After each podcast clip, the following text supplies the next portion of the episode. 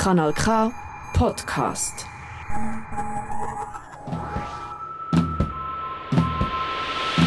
Hörkombinat Politik. Es kombinieren Dominik Dussek und Elvira Isenring. Heute Unfrieden stiften. Zürich.ch überprüft, wie sich gemeinnützige Einrichtungen als Vermieter verhalten. Philanthropie bedeutet Menschenliebe. Man versteht darunter ein menschenfreundliches Denken und Verhalten. Menschen, die Gutes für andere Menschen tun. Der Begriff stammt aus der Antike. Damals bezeichnete der Ausdruck eine wohlwollende, großzügige Einstellung hauptsächlich vornehmer Männer, mächtiger und reicher gegenüber ihren wirtschaftlich schwächeren Mitbürgern und Mitbürgerinnen. Heute wird Philanthropie oft aufs Materielle beschränkt bzw. auf die Bereitstellung privater finanzieller Mittel für gemeinnützige Zwecke. Man denkt an Großspenden, Mäzenatentum und an die Errichtung von Stiftungen. Und um letztere soll es hier in dieser Podcast-Folge gehen. Um Stiftungen. Eine Stiftung ist eine gesellschaftliche Einrichtung, deren Vermögen einem festgelegten Zweck gewidmet ist. Ist dieser Zweck gemeinnützig, spricht man von einer gemeinnützigen Stiftung im Unterschied zu privatnützigen Stiftungen, die überwiegend den Interessen eines abgeschlossenen Personenkreises dienen, einer Familie, der Belegschaft eines Unternehmens. Laut Swiss Foundations gibt es in der Schweiz über 13.000 gemeinnützige Stiftungen. Der Schweizer Stiftungsstandort nimmt einen globalen Spitzenplatz ein. Zürich ist mit 2232 Stiftungen die Stiftungshochburg. Gemeinnützige Stiftungen unterstützen Kunst und Kultur, Soziales, religiöse Gemeinschaften, Gesundheit, Bildung, Forschung, Wissenschaft, Umwelt- und Tierschutz, Freizeit und Sport. Eine tolle Sache also, oder nicht? Das Kapital dieser Stiftungen beläuft sich insgesamt auf rund 100 Milliarden Franken. In der Schweiz sind gemeinnützige Stiftungen grundsätzlich von den Steuern befreit. Ein verlockender Punkt also für Menschen mit übermäßig viel Geld. Es greift keine Vermögens- oder Einkommenssteuer, keine Erbschaft und Schenkungssteuer. Nicht selten werden Kinder als Geschäftsführende der Stiftungen eingesetzt. Auch wer Zuwendungen an eine Stiftung macht, kann üblicherweise von einer Steuerbefreiung profitieren. Im Buch Wie Reiche denken und lenken ein Buch über soziale Ungleichheit, aber im Unterschied zu anderen Büchern über diese Thematik richtet es den Blick nicht auf die Armen, sondern auf die Reichen, kommt eine Mäzenin zu Wort, die offen darüber spricht, dass Steuererleichterungen ein Nebenmotiv für große Spenden seien. Dass das Motiv der Stifter und Stifterinnen wirklich so wohltätig und uneigennützig ist, darf zumindest bezweifelt werden. Nebst der Kritik, Stiftungen seien lediglich Steuersparmodelle für Superreiche, besteht auch der Vorwurf, sie würden dazu dienen, Einfluss auf Politik und Gesellschaft zu nehmen. Wer Geld hat, bestimmt, was förderungswürdig ist und was nicht. Aber zurück zum Stiftungsvermögen von 100 Milliarden Franken. Die große Geldsumme wird nicht einfach für gute Zwecke verteilt, bis sie aufgebracht ist, sondern gewinnbringend angelegt. Das Vermögen soll normalerweise auf Dauer erhalten werden. Die Auszahlungen für Kultur- und Kunstprojekte, Klimaprojekte und Soziales etc. pp. werden in der Regel von Zinsen bzw. von Renditen getätigt. Ein Fünftel des Stiftungsvermögens fließt in den Immobilienmarkt. Stiftungen treiben die Gentrifizierung voran, lautet die Überschrift einer Recherche von Zürich.ch. Langjährige MieterInnen werden für die Rendite der Stiftungen verdrängt. Die ach so menschenliebenden, gemeinnützigen Stiftungszwecke werden also unter anderem mit äußerst fragwürdigen Mitteln und Methoden erreicht. Ist das erlaubt? fragt man sich sofort. Fällt dieser Widerspruch niemandem auf? Die Zürich-RedaktorInnen Lara Blatter und Simon Jacobi haben das Vorgehen verschiedener Stiftungen untersucht. Darunter ist auch die Ernst-Göhner-Stiftung, einer der drei vermögendsten Stiftungen der Schweiz. Vielleicht sogar die vermögendste. Den Stiftungen gemeinsam ist, sie besitzen und verwalten alle eigene Liegenschaften. Wie gemeinnützig sind sie als Vermieter? Auskunft darüber gibt Simon Jacobi. Dominik hat mit ihm gesprochen. Simon Jacobi bei Zürich.ch habt ihr euch beschäftigt mit äh, Stiftungen, die als Immobilienbesitzerinnen tätig sind. Und Aufhänger von dem Ganzen war so ein Abriss und äh, Neubau, logischerweise, den die Stiftung GGN vorgenommen hat. Das heißt äh, Gemeinnützige Gesellschaft von Neumünster in Hottingen. Wie seid ihr jetzt mal an diesen Fall gelangt? War das der Ausgangspunkt für den Artikel? Fast. Der Ausgangspunkt für diese Recherche war eine frühere Recherche zum Thema Seefeld. Also da haben wir zusammen mit dem Quartierverein und Korrektiv äh, die Frage beantworten wollen, wem gehört das Seefeld? Einige Hörerinnen und Hörer mögen sich vielleicht an die zweite Hörkombinatsfolge erinnern. Wohnraum als Ware, im Fokus das Seefeldquartier. Es ging darum, dass Anleger und Anlegerinnen insbesondere seit der Finanzkrise 2008 immer mehr in den Immobilienmarkt investieren. Die negativen Folgen bekommt die Mieterschaft zu spüren. Häuser und Wohnungen werden aus Renditegründen renoviert, saniert oder abgerissen. Die Mietpreise schießen in die Höhe. Nicht nur kommerzielle Hauseigentümer wie der Versicherungskonzern Swiss Life agieren so. Da sind diverse Hinweise aus der Bevölkerung bei uns eingegangen, unter anderem einer äh, zum Park Schönbühl. Das ist ein Grundstück, das der Stiftung Ernst Göhner gehört. Und so sind wir da in diese ganze Frage reingekommen, inwiefern heizen Stiftungen, die ja gemeinnützig sind per Definition, den Wohnungsmarkt an, inwiefern treiben sie die Gentrifizierung es hat sich dann herausgestellt, sie sind nicht die Hauptschuldigen, aber sie sind Trittbrettfahrer der Gentrifizierung. Jetzt um dieses Beispiel dieser Hofackersiedlung in Hottingen mal zu nehmen, wie ist denn da diese gemeinnützige Gesellschaft von Neumünster äh, vorgegangen? Die haben vor ein paar Jahren, das sind jetzt gut zweieinhalb Jahren, haben sie die Mieter und Mieterinnen rausgeworfen wir konnten mit einer ehemaligen Bewohnerin sprechen, die hat über 40 Jahre in dieser Siedlung gewohnt, in einer Zweizimmerwohnung für 1000 äh, Franken. Das ist extrem günstig. Und die Stiftung wollte mehr Geld verdienen, wollte mehr Rendite erzielen und hat dann die Leute rausgeworfen und jetzt äh, 48 moderne Alterswohnungen, wie es heißt, ähm, gebaut. Die Baustelle ist kürzlich fertig geworden. Im Dezember sind die ersten Mieter und Mieterinnen eingezogen und wer vorher da gewohnt hat, kann es sich nicht mehr leisten, äh, diese Mieten zu bezahlen. Wenn du jetzt den Begriff moderne Alterswohnungen verwendest, Schreibt sich da vielleicht diese Stiftung auch noch auf die Fahnen, dass sie da für, für ältere Menschen Wohnraum zur Verfügung stellt? Genau, also der Zweck dieser Stiftung ist eigentlich, ähm, ein Altersheim zu betreiben oder ja, das Wohnen im Alter zu ermöglichen. Dafür brauchen sie Kapital und dieses Kapital be beschaffen sie sich unter anderem mit dieser Siedlung. Sie haben auch in, innerhalb von dieser Siedlung äh, ein paar Wohnungen, die äh, bezeichnen sie als gemeinnützig, also die haben einen günstigeren Mietzins unterhalb des Marktniveaus, aber das ist trotzdem immer noch extrem teuer. Das ist immer noch teurer als der Median-Mietpreis im, im Quartier.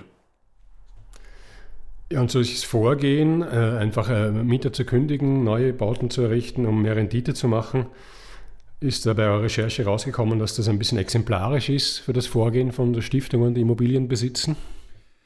Jein, es ist exemplarisch grundsätzlich im Moment passiert das oft, nicht nur bei Stiftungen, auch bei Pensionskassen, privaten, institutionellen Anlegern. Wer mit ähm, Wohnungen Geld verdienen will, das Maximum herausholen will, baut neu und um neu zu bauen, müssen die alten Mieterinnen und Mieter raus. Und Stiftungen sind auch nur ein Player wie andere auf dem Wohnungsmarkt. Und es ist schwierig zu beantworten, ob das exemplarisch ist, dieses Vorgehen jetzt von Ernst Göhner und der GGN, weil man schlicht nicht weiß, wie viele Grundstücke überhaupt in Zürich Stiftungen gehören. Also der, der Bodenmarkt ist extrem intransparent. Man kann leider nicht einfach dem Grundbuch anrufen und sagen, äh, geben Sie uns eine Liste mit allen Grundstücken, die Stiftungen gehören und dann würde man das äh, untersuchen können. Darum, es war eine Suche nach, nach Nadeln im Heuhaufen. Wir wollten, das Ziel war, dass wir wirklich eine Systematik aufzeigen können mit dieser Recherche, dass das eben äh, vermehrt passiert seit der Finanzkrise, also dass vermehrt Stiftungen auch in, in Immobilien investieren und da ähm, die Mieten erhöhen. Das konnten wir nicht grundsätzlich beweisen, aber ich finde diese beiden ähm, Beispiele doch ziemlich krass. Ja, wenn du sagst, ihr wolltest das allgemein untersuchen, seid ihr auch auf Zahlen gestoßen? Oder kann man das gar nicht sagen, äh, wenn das so intransparent ist, ähm, wie viel günstiger Wohnraum jetzt sagen wir, in den letzten zehn Jahren äh, verschwunden ist in Gebäuden, in Immobilien, die Stiftungen gehören? Das ist leider nicht so zu beantworten. Wir können nur äh, anhand von diesen Beispielen, die wir haben, sagen, wie viel vernichtet worden ist. Und das ist bei der GGN sind es zum Beispiel 42 Wohnungen, die vernichtet wurden, neu gebaut wurden 48, also unter dem Strich mehr Wohnraum, aber deutlich, also zu deutlich äh, höheren Preisen. Über das Doppelte verlangen sie jetzt. Nun hat die GGN, äh, die Stiftung, die schon länger besteht, ihre Wurzeln in der Kirchgemeinde Neumünster. Kann sagen, klingt so christlich-sozial. Und auf ihrer Homepage findet man, dass sie im 19. Jahrhundert nach ihrer Gründung die Armut bekämpft hat. Sieht man jetzt bei dieser Stiftung keinen Widerspruch zwischen dieser Geschichte, dieser Tradition und dem Abbau von günstigem Wohnraum, den Sie jetzt betreiben? Nein. Also die Stiftung sieht wirklich keinen Widerspruch und wir haben da auch mit StiftungsexpertInnen gesprochen, mit Swiss Foundations, dem größten Verband von Schweizer Stiftungen, aber auch mit der Stiftungsaufsichts, äh, also quasi die Aufsichtsbehörde, die Stiftungen überwacht. Und weder die Stiftungen selber noch die, der Verband noch die Aufsicht sehen darin einen Widerspruch. Das Stiftungsrecht ist so ausgelegt, dass Stiftungen in ihrem Zweck sehr eingeschränkt sind. Also dafür, wofür sie das Kapital, das Geld dann ausgeben, was sie fördern wollen. Dieser Zweck ist nur sehr schwierig zu ändern. Also was, wenn man da eine Stiftung gründet, dann, dann gilt das mehr oder weniger. Aber wie das Kapital vermehrt wird, da gibt es null Einschränkungen. Und für mich als Außenstehender oder auch als, als Journalist ist das irgendwie absurd. Aber das, das Gesetz ist so und darum sagen sie, nein, das ist alles tiptop in Ordnung so und äh, ja, sie, sie sehen darin keinen Widerspruch. Und das heißt auch Stiftungen, die wie zum Beispiel die GGN einen Stiftungszweck hat wie die Förderung von gesellschaftlichen und sozialen Projekten, kann auch mit diesem Stiftungszweck äh, so vorgehen, so asozial könnte man ja sagen, äh, wie sie es tut. Genau, das, das dürfen sie und ähm, sie sagen eben, weil sie gewisse Wohnungen vergünstigt anbieten, aber doch immer noch das Doppelte, was es, was es vorhin gekostet hat, weil sie sagen, sie haben einen Anteil an gemeinnützigen Wohnungen, damit erfüllen sie auch ihren Zweck. Also das haben sie sich da so zurechtgelegt, dass es für sie aufgeht. Aber es ist, also ich zitiere da einen Vertreter vom, vom Mieterverband, der sagt, dass wenn man eine 80 Quadratmeter große Wohnung für 2200 Franken vermietet und dies als bedürftig bezeichnet, dann sagt er, sie haben den Realitätssinn verloren. Das ist jenseits von Gut und Böse. Also ist wirklich, ich weiß nicht, ob damit der Stiftungszweck erfüllt ist, aber die Stiftung argumentiert so. Ja, jetzt ist mir noch ein Detail aufgefallen, nämlich äh, es haben sich dann ja äh, diverse Mieter von dieser Hofacker-Siedlung organisiert in der IG Hofacker. Und es ist so, dass die Stiftung, die GGN, hat diese Siedlung geschenkt bekommen vom Vorbesitzer mit einem Legat. Und diese IG Hofacker vermutet jetzt, dass das Handeln der GGN diesem Legat, diesen Auflagen, die der Schenker ihnen auferlegt hat, dass das nicht übereinstimmt. Das kann man aber jetzt nicht nachforschen, scheint weil die GGN einfach dieses Legat nicht preisgibt. Es gibt aber eine Stiftungsaufsicht. Kann die da nicht Einsicht verlangen, zum Beispiel, ob, die, ob, ob das Handeln äh, dem Legat widerspricht? Offenbar nicht. So wie ich das verstehe, hat die Stiftungsaufsicht den Auftrag zu schauen, ob der Zweck äh, erfüllt wird. Und der ist im, im, äh, in den Statuten definiert, nicht in einem Legat. Und andererseits muss die Aufsicht überprüfen, dass das Kapital nicht aufgebraucht wird, also dass es sinnvoll angelegt wird. Das heißt, eben die Stiftungen haben dann den Druck oder die Aufgabe, das Kapital zu vermehren da sind sie frei. Von dem her, nein, ich glaube nicht, dass da die, die Aufsicht etwas äh, tun könnte. Das heißt, mindestens was gewisse nicht unwesentliche äh, Aktivitäten von Stiftungen betrifft, äh, scheint man diese Aufsicht äh, ein extrem zahnloser, also eigentlich schon gar kein Tiger mehr zu sein.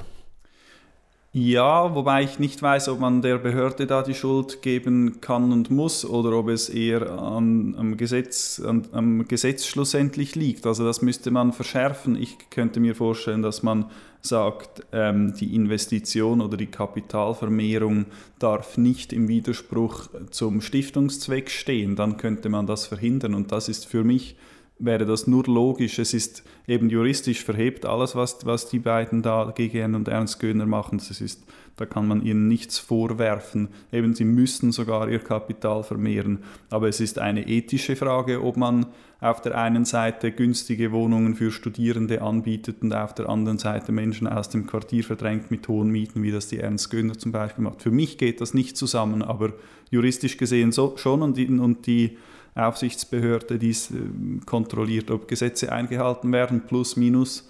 Ähm, und von daher ist, sind sie nicht die Schuldigen, denke ich. Wenn du sagst, aus deiner Sicht müsste das Stiftungsrecht verschärft werden, äh, sind die Bestrebungen bekannt, das zu tun? Nein, keine.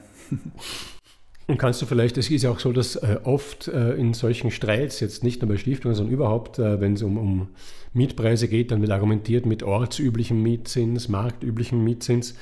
Kannst du sagen, diese Neubauten von der Göhner Stiftung und von der GGN, in welchem Verhältnis stehen die zu dem, zum durchschnittlichen Mietzinsen in den Quartieren, wo sie sich befinden? Ja, da kommt es natürlich immer darauf an, welche Zahlen man nimmt und jeweils versucht man sich ja diese Zahlen, die die eigene Argumentation am besten stützen. Wir haben uns bei der Recherche, die ich zusammen mit Lara Platter gemacht habe, respektive sie hat einen sehr großen Teil äh, davon gemacht. Wir haben zwei Zahlen miteinander verglichen. Einerseits die Mietpreiserhebung der Stadt Zürich. Da werden die Bestandsmieten untersucht, das heißt sämtliche Mieten, auch von äh, Wohnungen, die seit über 40 Jahren mit dem gleichen Mietvertrag äh, vermietet werden. Da sind die Mieten natürlich viel günstiger. Das ist die eine Zahl, die wir angeschaut haben und die anderen, äh, das ist jene von Comparis. Das heißt, das sind Angebotsmieten, nur aktuell ausgeschriebene Wohnungen kommen da rein und dadurch sind die Preise deutlich höher. Und wenn man jetzt schaut, wo GGN und Ernst Göhner liegen, dann sieht man, dass beide über den Zahlen von Comparis liegen. Also sie sind, sie, damit drücken sie quasi die quartierüblichen Preise in die Höhe.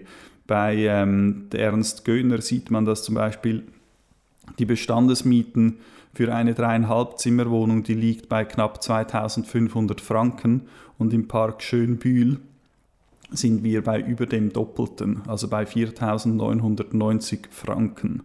Und Comparis liegt irgendwo dazwischen.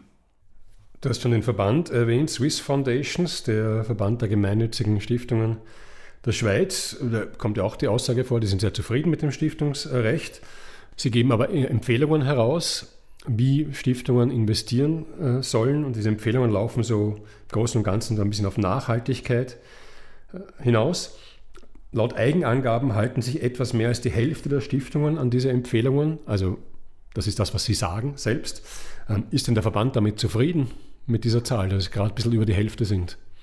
Ja, es scheint schon. Ähm, sie betonen aber auch, dass sie die Stiftungen äh, ermuntern, je länger, je mehr. Ich nehme an, das ist auch ein eher neueres Thema, dass man dann die, die eigenen Mitglieder ermuntert, nachhaltig zu investieren. Äh, sie wären wahrscheinlich auch mit einem höheren Anteil noch zufriedener, aber es klingt so, als wären sie damit ganz, äh, ja, ganz zufrieden. Wenn ihr so die Ergebnisse dieser Recherche und die Fälle, die ihr, die ihr euch da angeschaut habt, zusammennimmt, ähm, ist es denn so? Man könnte ja vermuten, Zürich ist bekannt als sehr teure äh, oder viele Quartiere in Zürich jedenfalls als sehr teure Wohngegenden. Können solche gemeinnützigen Stiftungen denn überhaupt nur die Immobilien besitzen, äh, ihr Vermögen nur vermehren, indem sie sich diesen Marktbedingungen oder sagen wir mal den sogenannten Marktbedingungen, wie man das gehört hat mit den Altbeständen, ist das ja alles ein bisschen äh, dehnbare Worte, können die nur überleben, indem sich diesen sogenannten Marktbedingungen anpassen? Nein, es geht auch anders. Also zuerst muss man sagen, dass wir herausgefunden haben, dass nur rund 20 Prozent des Stiftungskapitals in Immobilien angelegt wird und über 50 in Aktien. Also die Immobilien machen da nicht den Hauptteil aus. Das sind äh, Angaben, die Lara Blatter von, den, von der ZKB und der Credit Suisse äh, bekommen haben, die auch Stiftungen beraten in ihrer Anlagestrategie. Aber es gibt auch auf dem Immobilienmarkt Stiftungen, die beweisen, dass es anders geht, dass man nicht über dem Marktniveau agieren muss, um Rendite einfahren zu können. Wir haben dafür zwei Beispiele zur Hand gezogen. Das ist einerseits die Stefan Aporta Stiftung, die hat jetzt auch gerade an der Eglistraße im Kreis 4 Richtung Altstetten ein, eine neue Siedlung eröffnet. Ein Neubau, da ziehen die Leute jetzt demnächst dann ein und die sind nur knapp mit den Mieten über den Bestandesmieten im Quartier und deutlich fast die Hälfte unter den Angebotsmieten auf Comparis. Und trotzdem, diese Stiftung hat auch den, den Auftrag, Renditen zu erwirtschaften mit diesen Wohnungen.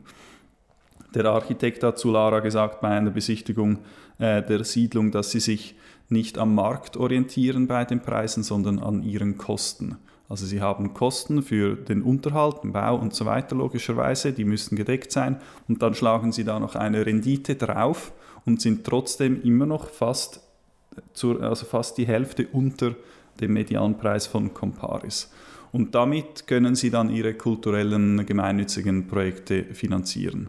Ein anderes Beispiel ist die Leopold Bachmann Stiftung, respektive Herr Bachmann ähm, wurde als Billigbauer der Nation bezeichnet von der äh, NZZ. Wer sich in Zürich auskennt, kennt vermutlich die Sugushäuser an, der, an dem Gleis bei der Neugasse. Da ähm, wohnen diverse Menschen zu ziemlich günstigen Mieten. Sind das diese gelb-orangen äh Quadratquader genau. da. Ja, ganz genau. Ich glaube, da wohnt man ganz gerne. Und ähm, das wurde günstig gebaut, darum günstige Mieten wurden seit Jahrzehnten nicht mehr erhöht. Mit solchen Bauten konnte Herr Bachmann derart viel Geld verdienen, dass er eine große Stiftung gründen könnte, die so heißt wie er, also die Leopold Bachmann Stiftung. Und diese beiden, Stefan Apport und Bachmann, beweisen, dass man als Stiftung durchaus Geld verdienen kann selbst wenn die Mieten nicht völlig in absurden Höhen sind. Jetzt vielleicht noch zum Schluss, diese Mieterinnen und Mieter, die da jetzt Schwierigkeiten haben, sich die neuen Mieten nicht leisten können in den äh, Bauten von der GGN und von der Ernst-Göhner-Stiftung, sind denen Ersatzwohnungen angeboten worden von der Stiftung oder sind die einfach, ähm, müssen sich jetzt einfach auf den Markt umschauen? Wie geht es den Leuten? Soweit wir wissen, wohnt niemand mehr jetzt in den Neubauten. Also es wurde zum Teil angeboten oder gesagt, ja, ihr könnt dann schon wieder zurück, aber es wurde kein gutes Angebot gemacht. Also die Preise sind dann halt mindestens doppelt so hoch. Und wer vorhin nur 1000 Franken für eine Miete, eine Wohnung bezahlt hat, kann sich kaum das Doppelte oder Dreifache danach leisten. Also soweit wir wissen, ähm, ist niemand zurückgezogen in die Neubauten. Die einzelnen Mieterinnen und Mieter wurden also im Namen der Gemeinnützigkeit für immer vertrieben. Aber nicht nur das. Es wurde gleichzeitig eine funktionierende Sozialstruktur zerstört. Nachbarschaft ist wichtig. Das hat nicht zuletzt die Covid-Pandemie zum Vorschein gebracht. Das Thema Nachbarschaft war bislang unterbeleuchtet. Die erste Nachbarschaftsstudie Hallo Nachbarin vom Gottlieb Duttwiller Institut sollte dies ändern. Vor knapp einem halben Jahr wurde sie veröffentlicht. Die Studie zeigte, in der Schweiz verlassen sich Nachbarinnen und Nachbarn gerne aufeinander. Die Co-Studienautorin Karin Frick antwortet in einem Interview auf die Frage, welche Rolle eine gute Nachbarschaft für die Gesellschaft spiele. Eine gute Nachbarschaft fördert das Grundvertrauen und das Grundvertrauen ist eine wichtige Voraussetzung für Demokratie. Also dafür, dass man an die Gesellschaft und die Zukunft glaubt und ihr auch zutraut, die Herausforderungen, die auf uns zukommen, zu lösen. Bei Stiftungsstrategien, wie sie im Zürich.ch-Artikel beschrieben werden, ist die Gemeinnützigkeit mehr als in Frage gestellt. In Frage gestellt ist sie aber auch noch wegen eines anderen Punktes. Dieser wird im Fazit des Kapitels Spenden und Stiftungen im bereits erwähnten Buch Wie Reiche denken und lenken ausgeführt. Dort steht, Private Spenden sind löblich und willkommen. Wichtiger als das individuelle Mäzenatentum ist jedoch der strukturelle soziale Ausgleich. Wenn Kapitalgewinne besteuert werden, hat die öffentliche Hand mehr Mittel, um soziale Sicherheit zu garantieren und gute Dienste zu leisten. Und Slavoj Žižek wird im Buch mit den Worten zitiert, der springende Punkt ist, dass man so viel Geld erst verschenken kann, wenn man es sich vorher genommen hat.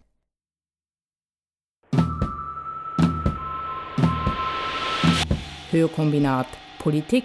Es kombinierten Elvira Isenring und Dominik Dussek. Das ist ein Kanal K Podcast Jederzeit zum Nachhören auf kanalk.ch oder auf deinem Podcast App.